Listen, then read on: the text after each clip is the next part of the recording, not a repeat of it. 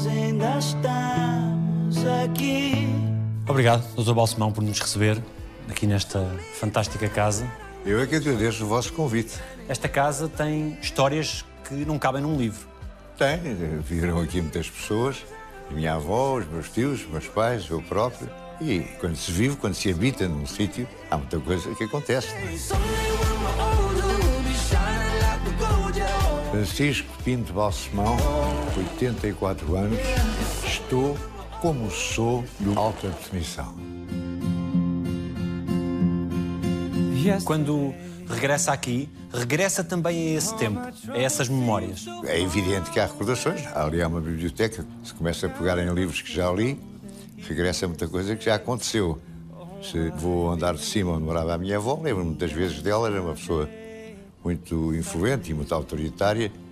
Todos nós tínhamos respeito, os meus pais também, e vivemos. É uma infância muito marcada, indiretamente, pelo falecimento de uma irmã sua. Isso fez com que houvesse um excesso de proteção dos seus pais para consigo? Sim, essa minha irmã não a conheci.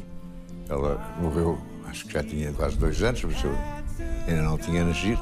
Portanto, eu fui um pouco a última esperança dos meus pais, que já tinham 40 anos, e do resto da família, de haver um balsemão que continuasse e prolongasse a família neste lado paterno. E esse excesso de proteção dava-lhe o gosto de transgredir? Sim. Era por aqui que fugia, não? Não, era embaixo. meu quarto tinha uma janela e eu saltava à janela. E punha o travesseiro em cima da cama, se a minha mãe fosse respeitar, achar que eu estava a dormir. E houve um dia que ela me apanhou e fechou as persianas do quarto e obrigaram a bater à, à janela deles. E foi uma boa descompostura. Mas eu, a uns tempos, estava a repetir, a reincidir. As aulas eram em casa? Sim. Eu tinha amigos que viviam aqui na zona e que já estavam na escola. Tinha uma certa inveja. Vivia muito das histórias que eles me iam contando. Tinha também amigas, primas, etc., que vinham cá de vez em quando. Acho que subiam uns escadotes e tal, não é? Havia um protocolo para a subida dos escadotes. Senhoras primeiro. Até aos 9, 10 anos, não fazia as refeições com os seus pais. Sim, comiam depois de mim, eu comia antes. Comia na companhia de uma empregada. Não era na companhia, trazia-me a comida e eu comia sozinho. Filho único, habitua-se muito a estar sozinho e gosta de estar sozinho. Agora com a pandemia, todos tivemos de estar muito mais sozinhos do que estávamos habituados, esse treino de filho único serviu muito. Isso não criava um fosso entre pais e filho? Não, havia uma boa relação, havia uma camaradagem, havia muito sentido de humor também. Ríamos muito. Isso é importante. Cresceu a não poder falhar. Cresci com os meus pais exigirem sempre que eu, dadas as condições muito favoráveis que tinha em termos financeiros, se quiser chamar-lhe assim, em termos de nível de vida, tinha mais obrigações do que os outros. E por isso, neste livro que agora publiquei, chamado Memórias, conta a história do quadro de honra no Liceu Pedro Nunes. Tive lá sete anos, cada ano tem três períodos, sete três, 21. Houve um desses 21 períodos em que eu não fiquei no quadro de honra e foi um drama nacional aqui em casa, porque não estudava, por isto e por aquilo e tinha obrigações.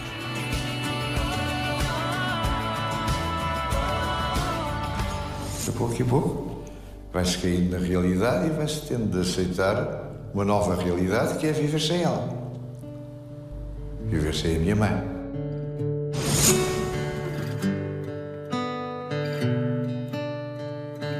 Neste seu livro, nas memórias, cita um encontro que teve com o dono do Sunday Times e do Times, o Roy Thompson, Sim. em que diz que quando foi visitar, não percebia porque é que ele estava num espaço afastado do resto das empresas e que hoje percebe. Eu acho que é indispensável, como eu faço atualmente e sempre fiz, mesmo quando a SIC não estava ainda em Passo de Arcos, ter um gabinete e frequentar regularmente esse gabinete no sítio onde se passam as coisas. Outra coisa é não ter a obrigação de estar permanentemente lá, de deixar quem tem as responsabilidades executivas girarem à vontade. Neste momento é o meu filho, o Francisco Pedro, e, portanto, não dar aspecto que está sempre em cima deles e a fiscalizar, dar-lhes terreno para andar e margem para respirar. E, por outro lado, eu gosto de, talvez por ser filho único, de trabalhar assim mais sozinho. Um dos aspectos mais impressivos que eu retive do livro tem a ver com a forma como fala dos seus amigos, grande parte deles já partiu. Infelizmente já desaparecidos. As memórias são suficientes para mitigar essa ausência? Não, não são. A ausência é um dano irreparável. Mas são momentos bons de os recordar, de escrever sobre eles, de contar às vezes pequenas histórias em que estivemos envolvidos. Essa parte é boa, essa parte é positiva e aproxima-me talvez mais, ao escrever sobre eles, aproxima-me mais deles outra vez. Pensa muito na morte. Penso que há de chegar, que é inevitável. Não vivo apavorado com isso. Quando os amigos vão partindo, essa ideia assaltam mais vezes? Quando os amigos vão partindo, o que eu alimento, sobretudo, é a falta que eles me vão fazer. E o que eu recordo é os muitos e grandes momentos que vivemos juntos. Mas não digo agora sou o próximo, não. Eu não sou muito trágico nessas coisas. Este livro não deixa de ser um legado da sua obra. O que é que lhe era essencial que ficasse escrito para a posteridade? Achei que era o momento de contar muita coisa que me parecia útil deixar. Como eu digo, no fim, tentar deixar o mundo um pouco melhor do que o encontrei e o que fiz para isso. E, ao mesmo tempo, eu gosto de escrever e gosto também de contar histórias e o livro deu-me um bom pretexto para isso.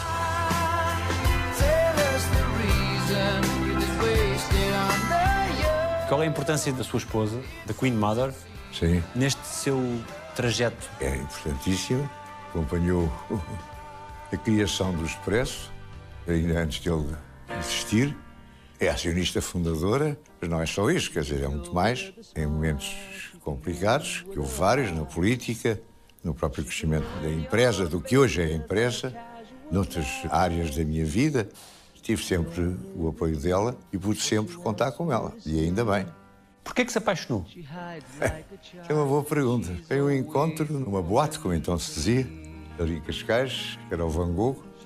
Acho que ela também ingressou comigo, depois começámos a conversar, depois a coisa foi andando, não foi assim a correr, a correr, a correr. E depois ela veio viver comigo, eu estava separado, mas não havia divórcio naquela altura, para quem anteriormente tinha casado pela igreja, e ela veio viver comigo ainda antes do 25 de Abril. Foi um ato de coragem, sobretudo no ambiente social em que ambos coexistíamos. Essa parte foi muito importante, acompanhou muito durante tudo o que foi o, pré o 25 de Abril e as suas sequelas, e depois também com o nascimento da SIC, o crescimento da SIC. Agora, com o filho, Francisco Pedro, nosso filho, como chefe executivo, e ela também vibra bastante com isso. Por isso conto com ela, como acho que ela sabe que pode contar comigo. Ela ter aprendido golfe e ter gostado de golfe, para si resolveu muita coisa. É verdade, é verdade. O meu golfe ao sábado e ao domingo era um sofrimento, almoçávamos sempre tardíssimo. E depois teve o bom senso de ir aprender, joga muito bem e hoje em dia gosta tanto ou mais do que eu. Tem cinco filhos e 14 netos. É-lhe difícil que eles estejam longe da árvore? Tenho cinco com a minha nora que estão longe da árvore, estão na Austrália, fazem muita falta. Hoje em dia, com as possibilidades das novas tecnologias, falamos e vemos-nos bastante, mas não é a mesma coisa, como é evidente. E agora, com a pandemia, ainda ficámos mais longe, porque eram para ter cá vindo no último Natal, por sempre não vieram. E agora não sei se vêm no próximo. E estão cada vez mais enraizados na Austrália. E eu tenho de ser realista e temo que acabem por optar ficar lá. O Henrique, que é o meu filho, garanto-me que não, quero voltar, mas os meus netos a pouco e pouco, mais velha já tem um namorado lá, etc. Já está na universidade, portanto não é fácil. Eu gostava muito que eles voltassem e fazem muita falta. É-lhe essencial manter essa proximidade com todos os seus. É, e depois temos um sentido de humor muito nosso, temos vocabulário nosso, temos nomes para as pessoas só nós usamos. Os seus netos Tomás e Marta têm nicknames que não se podem revelar, não é? É verdade. Entre nós também, mas com pessoas de fora, com pessoas que não são da família também, há vários que têm nicknames, que têm alcunhas, só nós é que sabemos. Isto diverte-nos imenso. E é-lhe fácil despir o peso da formalidade que as responsabilidades que tem carrega quando está com eles? É facílimo isso, e com os netos também. E fazem partidas muitas vezes, Que partidas? de fazerem chamadas que não sei de quem são, de fazerem, de tocarem músicas que eu não sabia que eles sabiam tocar. Eu também gosto muito. Eu toco pessimamente piano, toco relativamente bem ou mal bateria. E eles muitas vezes lá em casa, de repente, estão a tocar piano Eu fico espantado como é que eles já aprenderam isto tudo. E eles gostam de me impressionar com essa parte, de me impressionarem com livros que já leram e que eu não sabia que eles teriam vontade de ler. Há sim surpresas, digamos, do lado cultural, lato ao senso da palavra, que são bons, que são positivas e que eles pensam aí também que sabem que eu aprecio. E para a sua neta Teresa é MMA, não é? Minha É. maior amiga. Ela que me obrigou a pôr isso no telefone.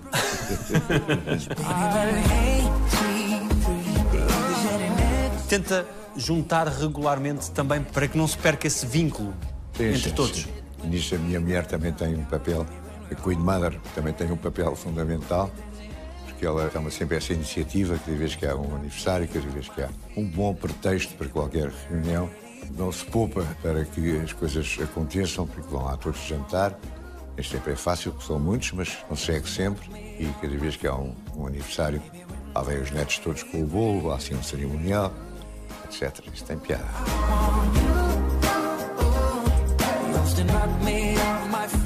Há pessoas que me falharam da maneira mais inacreditável e inesperada. Isso não lhe posso dizer que foi azar, não é? A experiência de tão novo ter lidado com muitos anos da doença do seu pai deu-lhe o quê para a vida? Deu uma necessidade de não só de apoiar o meu pai, de perceber que ele não ia durar muito tempo, mas também de apoiar a minha mãe, que, que estava bastante desesperada e que estava bastante sozinha, não é? E aí houve um equilíbrio difícil e houve necessidade de muitas horas dedicadas aos dois, no fundo. O meu pai acabou por morrer com uma coisa de coração. A minha mãe acabou por morrer com um acidente completamente estúpido. Aqui nesta casa, o roupão que ela tinha, que era de nylon, pegou fogo no aquecedor que ela tinha na casa de banho, imagina. A estupidez mais completa. O Dr. Balsemão não quis identificar o corpo sequer. Não. Não queria ficar com essa péssima imagem, um corpo calcinado, quando tinha uma imagem linda da minha mãe. Minha mãe era uma senhora muito bonita. Como é que lhe chegou a notícia? Foi uma amiga nossa que foi ao Expresso, acho eu, dizer-me que se tinha passado, coitada. Foi um choque enorme. Para a idade que tinha, estava ótimo. Sobretudo, com uma ótima cabeça. Foi injusto. Durante vários dias não se recupera. Depois, a pouco e pouco, vai-se caindo na realidade e vai-se tendo de aceitar uma nova realidade que é viver sem ela viver sem a minha mãe. E a minha mãe acompanhou muito o que ela vibrou com toda a parte política, etc. E aos comícios. Gostava tinha orgulho em mim. Então. Achava que eu era o máximo, que ela não via ninguém melhor do que eu. Dava muita confiança, às vezes até excessiva.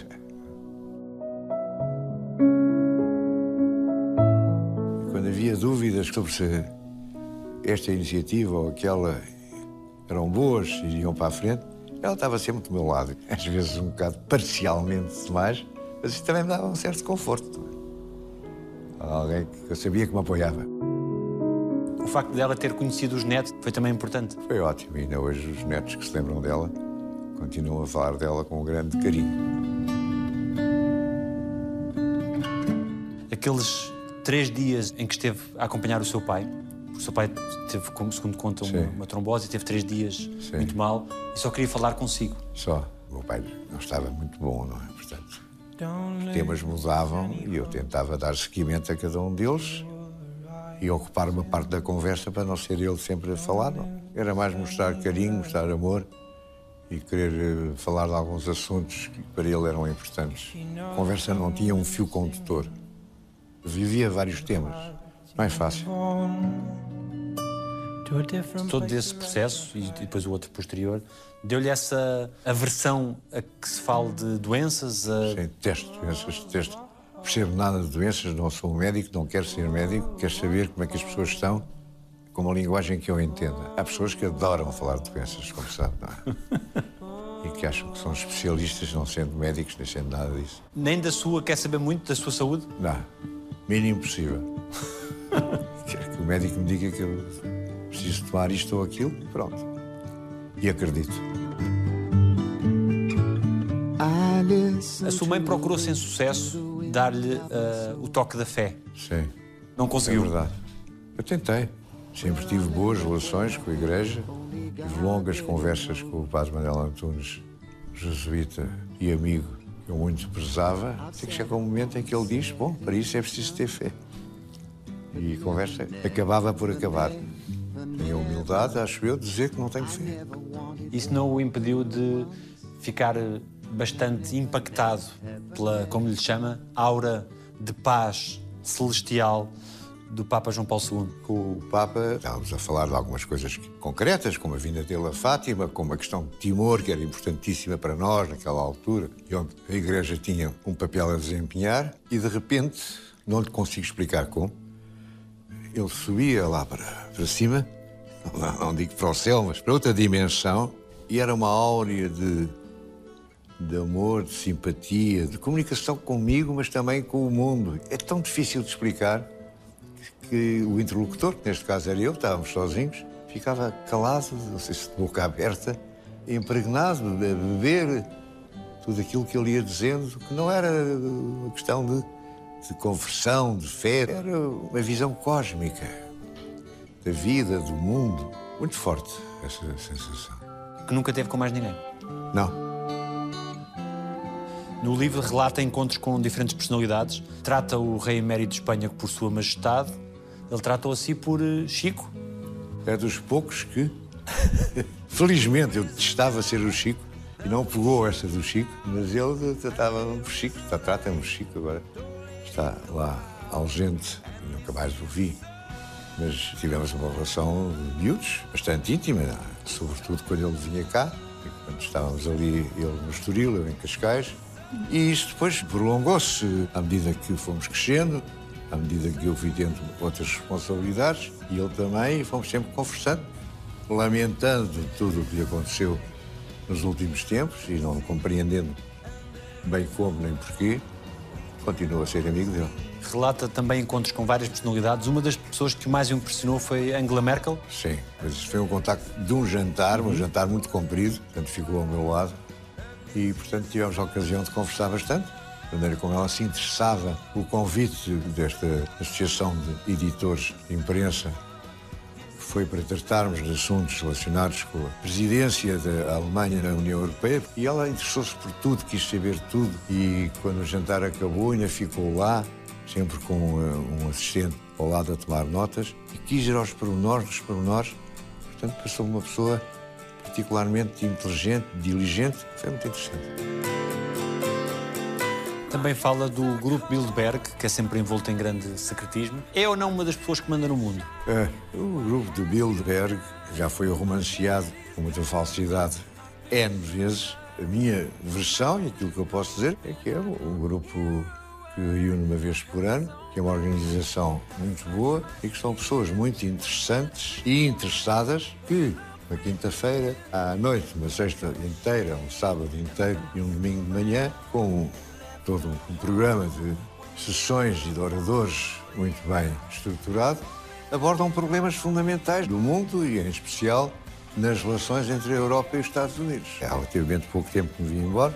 Aliás, foi um escândalo, porque eu fui o português no, no Steering Committee, no Comitê de Direção, durante 20 e tal anos, que era completamente contra as alegadas regras que as pessoas deviam rodar, não é? E eu aprendi muito em Bilderberg, conheci gente muito boa, levei a Bilderberg muitos portugueses notáveis, um dos quais foi Jorge Sampaio, por exemplo. E, portanto, não vejo aquilo como uma organização mafiosa que quer tomar conta do mundo, vejo como um sítio onde se reúnem pessoas importantes, com muito poder, onde há muita informação que pode ser muito interessante para cada um dos participantes da sua vida profissional cotidiana. A propósito do livro, tem sido dado muito eco às desilusões e traições que teve ao longo da vida. É-lhe difícil perdoar? É. Não quer dizer que eu fique rancoroso para o resto da vida. Uhum. Mas há coisas que eu não esqueço e não esqueço mesmo. Queria ter sido, na sua vida, mais suscetível à traição por ser mais crédulo da honestidade do outro? Já fui crédulo, depois eu pouco e pouco fui perdendo a credulidade porque realmente houve um acumular de, de casos que levaram a tornar-me mais desconfiado. Sente-se um homem de sorte? Depende do co- qual for o seu conceito de sorte. Se é a sorte de sair a lotaria, etc., não. Tirando aquele dia em Monte Carlo, em que não tinha dinheiro para, Sim, para voltar. Aí, saiu. Ah, Havia que ler os livros com atenção. Sinto-me um homem, de, de certa maneira, privilegiado a nascer-se. Isto é sorte. O que é que não é sorte? Eh, Não é sorte, as coisas correm mal por eh, inépcia ou por dolo de terceiros. Mas não lhe chamaria azar. Muitas vezes, essa inépcia ou esse dolo, o culpado é quem confiou neles. E, portanto, eu acabo por ser o culpado por ter confiado. Mas há pessoas que me falharam da maneira mais inacreditável e inesperada. Isso não lhe posso dizer que foi azar, não é? Azar é uma coisa. Também nunca ganhei nada na lotaria. Não posso dizer que tenha azar por não ganhar nada na lotaria. Mas jogou alguma vez, não? Já, de vez em quando, na lotaria de Natal, eu gosto de jogar e gosto de jogar a roleta. Quando vou, que é raro a um casino, eu jogo a roleta e gosto. Sentiu-se muitas vezes injustiçado. Senti por vezes injustiçado e senti, sobretudo, que em muitos casos não valia a pena criar laços profundos de amizade com pessoas que, mais cedo ou mais tarde, acabariam por desaparecer da minha vida, uns de uma maneira airosa, simpática e correta, outros de maneiras que não me agradaram e que eu não esqueço. Já uma pessoa que quer mudar de vida e quer sair e se vem ter comigo e me conta porquê e diz que vai mesmo, é uma coisa. Se há uma pessoa que não faz nada disso e que desaparece, sem deixar rastro e sem deixar ao menos uma palavra, um e-mail, qualquer coisa de despedida, a situação é outra. Este livro tem servido também para que grande parte do país tenha um contexto daqueles momentos em que foi Primeiro-Ministro e perceba exatamente o que é que se passava naquela altura e o grau de complexidade dos governos que ocupou. Ao olhar para trás, para tudo isto, percebe a dimensão dessas conquistas que conseguiu? Percebo, porque realmente eh, acho que, quer na parte dos média, com a criação do Expresso, depois da SIC, etc., há um contributo positivo e válido, mas também na parte da política, com a ala liberal, com a criação do PSD, com a maneira como atravessei e atravessámos os 25 de Abril, com os meus dois governos, acho que prestei alguns serviços importantes, como a revisão da Constituição, como a negociação com vários países europeus e com a então Comunidade Europeia, que nos deixou, quando eu saí, estava praticamente assinados todos os dossiês importantes. E só não entramos ainda no meu tempo porque a França não queria que a Espanha ficasse isolada, ainda tinha muita coisa a negociar com a Espanha. E os alemães diziam ou entram os dois, portanto Portugal e Espanha, ou não entra nenhum. E ficámos encalhados aí. Aliás, outra coisa em que eu penso que foi útil foi em tudo o que consistiu em contactos internacionais, em contactos com os estadistas de então e com outras pessoas, não estadistas. Eu gosto do mundo, gosto da parte, digamos, de contacto de política externa, se quiser chamar-lhe assim. Isto também envolveu Pá Lopes, como foi o caso, sobretudo, do meu amigo Samora Machel, posso dizer, é meu amigo, ficámos muito amigos. Na questão de Timor também dei um contributo que eu acho que foi importante, e tanto é assim que o meu querido saudoso amigo Jorge Sampaio, quando foi a independência de Timor, convidou para integrar a, delegação, e tanto foi assim que quando Ramos Horta e Dom Ximenes Belo tiveram o Prémio Nobel da Paz, fui dos pouquíssimos portugueses que foram convidados para ir a Oslo assistir à cerimónia de entrega do Nobel. Eu procurei também sempre não estar aqui confinado ao retângulo e, portanto, olhar para o mundo e viajar, conhecer pessoas, conhecer culturas. Ou seja, não me confinar ao retângulo também nesse sentido das pessoas, dos monumentos e da natureza. E dos animais, que eu gosto muito de animais, gosto muito, como sabe, aquele programa best-seller que bate todas as semanas, aos sábados e domingos, ao meio-dia, as nossas audiências. Fui eu o inspirador, acho que fui eu que comprei os primeiros da BBC. Portanto, acompanhar isto tudo. O que eu queria deixar de dizer com isto é que não estou com uma visão estreita só de pensar em Portugal. Abrir os olhos para o mundo. Tentar compreender o que se passa no mundo. Tentar apreciar e tirar lições daquilo que o homem fez ou daquilo que a natureza fez.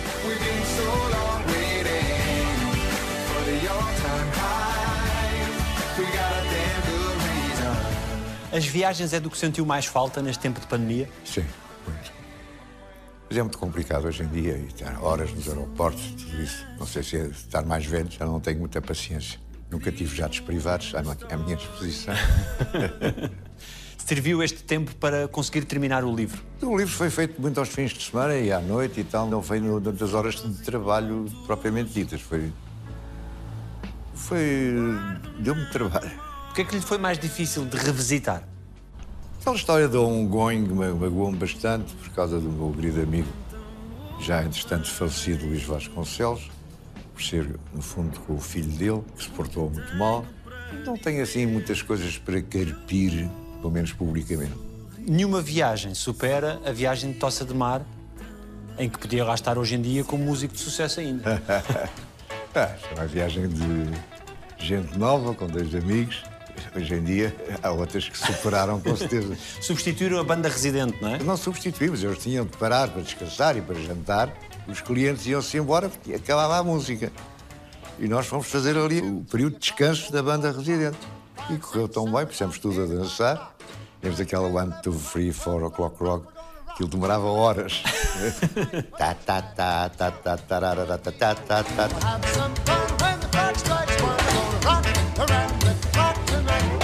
Dava para quase 10 minutos ou um quarto de hora. Depois voltávamos a bizar a pedido do, do povo, a pedido dos clientes. E pronto, tínhamos aquela gente toda a dançar. E os donos daquilo, de tal maneira, gostaram e perceberam que assim aguentavam os clientes a beber e a comer enquanto a banda descansava. E passaram a dizer-nos que nós, namorada cada um, podíamos passar a ir lá e beber e comer sem pagar. Namorada daquela altura. Claro. É, Da namorada made in local. Eh, E isto foi um sucesso. As namoradas também ficaram entusiasmadas, como é evidente. Éramos uma espécie de estrelas. E isso durou para aí duas semanas, depois viemos embora. E as namoradas ficaram. Elas ficaram. Nesse tempo ainda não podia ser o Dr. Paco Pinto. Acho é outra história. Os tempos mais conturbados aqui do PREC, e não sabemos para onde é que isto ia caminhar a seguir ao 25 de Abril, foi criada uma associação ibérica da prensa independente em espanhol e em português, Associação da Imprensa Privada Independente.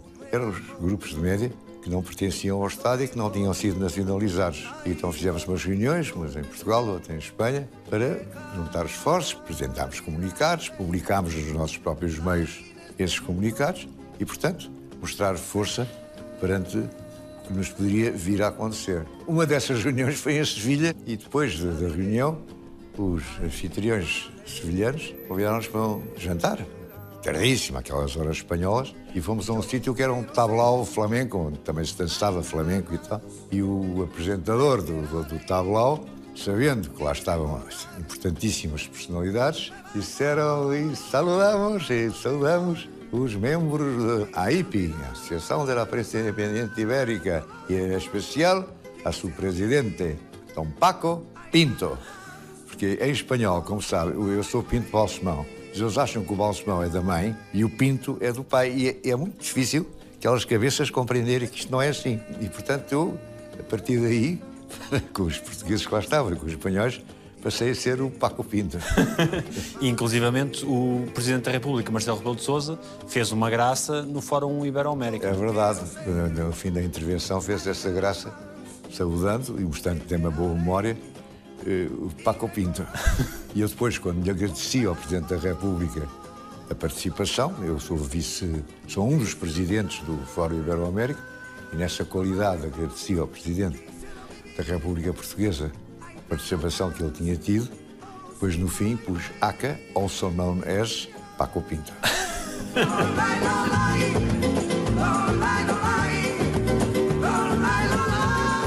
Fez tudo o que queria fazer. Não, nunca se faz tudo. Olha, por exemplo, gostava muito de saber tocar piano e de saber ler música. gostava de ter algum talento para a poesia, nunca experimentei a sério. Mas gosto muito de poesia. Acho que a vida não existe sem poesia e gosto muito de ler os nossos poetas e poetas de todo o mundo. Gostaria de ter experimentado escrever poemas. Há muita coisa que todos nós gostaríamos gostado de fazer e que não fizemos.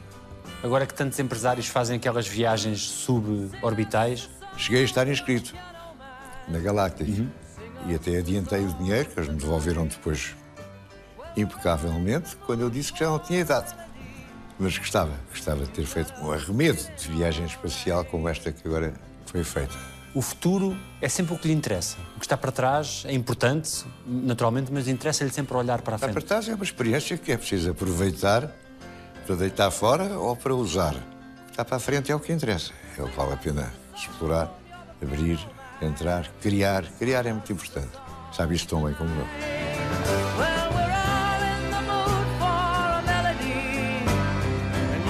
Na celebração promovida pelo Primeiro-Ministro, a propósito dos 40 anos do seu governo, também o seu discurso foi bastante inspirador no sentido de olhar para o futuro e de alertar para as coisas que o futuro reserva ou pode reservar. É uma chama que mantém acesa que é bastante inspiradora. É, mas também, eh, nesse mesmo discurso, eu dei conta das minhas preocupações em relação ao funcionamento da democracia em que acredito e penso que acreditamos. Há que fazer algo pela democracia, há que libertar mais a sociedade civil, há que encontrar outras formas de participação democrática, sob o risco de as pessoas se desinteressarem e de os extremos, de um lado ou do outro, tomarem conta da política, ou então de haver a glorificação da meritocracia, que, como sabe, e julgo que estará de acordo comigo, quando triunfa a meritocracia, a democracia perde.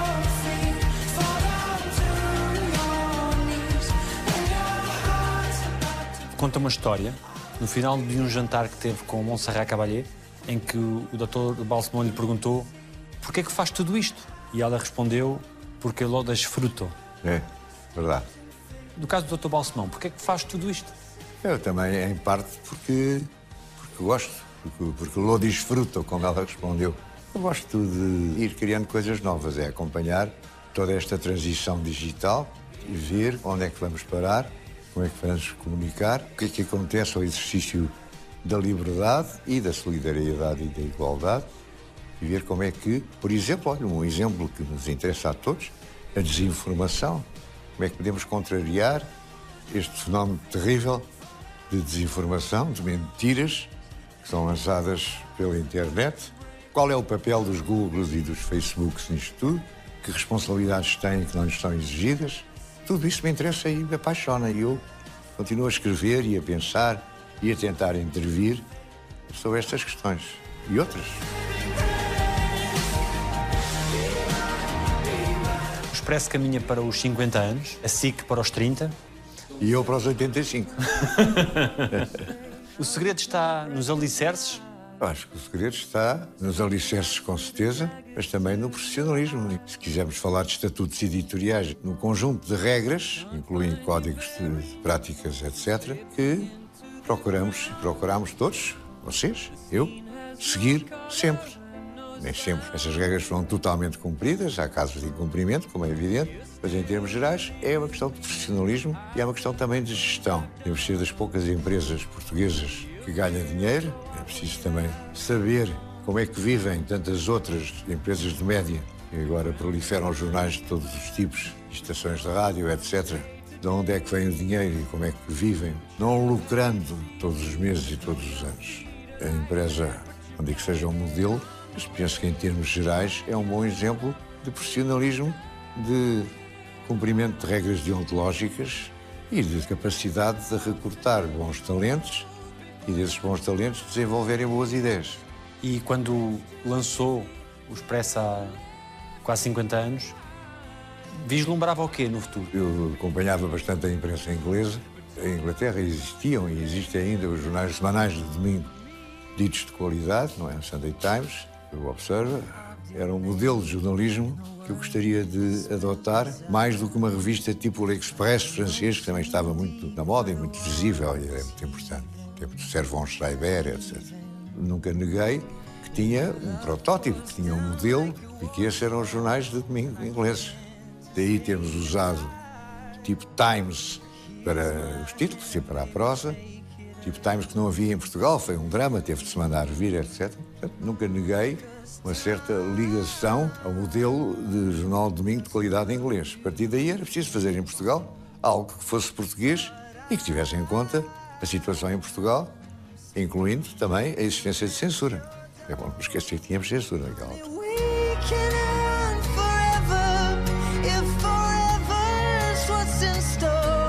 Tem tido tempo para tocar bateria? É, um bocadinho para treinar. Tocar preciso de músicos. tenho treinado, tenho. Isto ainda mexe bem. Mas agora fiquei muito triste quando vi que o Phil Collins tinha abandonado a bateria porque as mãos já não lhe obedeciam. Phil Collins é um dos meus ídolos num determinado tipo de música e fiquei muito triste com isso. E fui logo tocar um bocado para ver se as minhas mãos obedeciam mais ou menos obedecem. Já que o piano não é bem a mesma coisa, eu também o piano não tenho assim muitas ambições. Gosto de tirar as músicas, depois com a mão esquerda arranjo os acordes e tal, mas não passo disso. O facto do seu livro estar a ser um dos livros mais vendidos em Portugal, Sim, é verdade, estou muito contente com isso. Espero que continue. é agradável essa sensação de que tantas pessoas se interessaram pela sua história. É, é muito agradável. E encontro pessoas nos sítios mais diversos que me dizem que já compraram ou quiseram comprar e que está esgotado. Isso devo-lhe dizer que me dá um certo orgulho, prazer, fico contente. Se fosse negar isto seria completamente estúpido da minha parte, porque não é verdade. A verdade é que gosto. Também tenho visto algumas reações nos tais jornais pertencentes a empresas que não ganham dinheiro tentarem destruí-lo ou destruir partes dele. Mas isso faz parte desta guerra e que eu já estou habituado há tantos anos que passa incólume. Foi-se habituando, sobretudo no- naquele período, no início dos anos 80, a estar no alvo de muitos.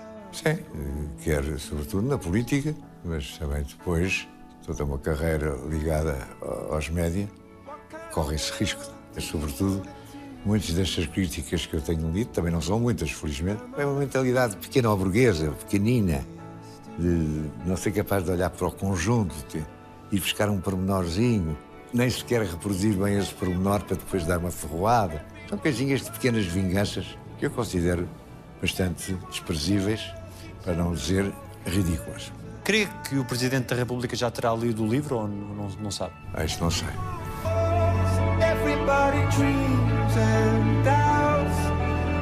Alguém lhe deve um pedido de desculpas.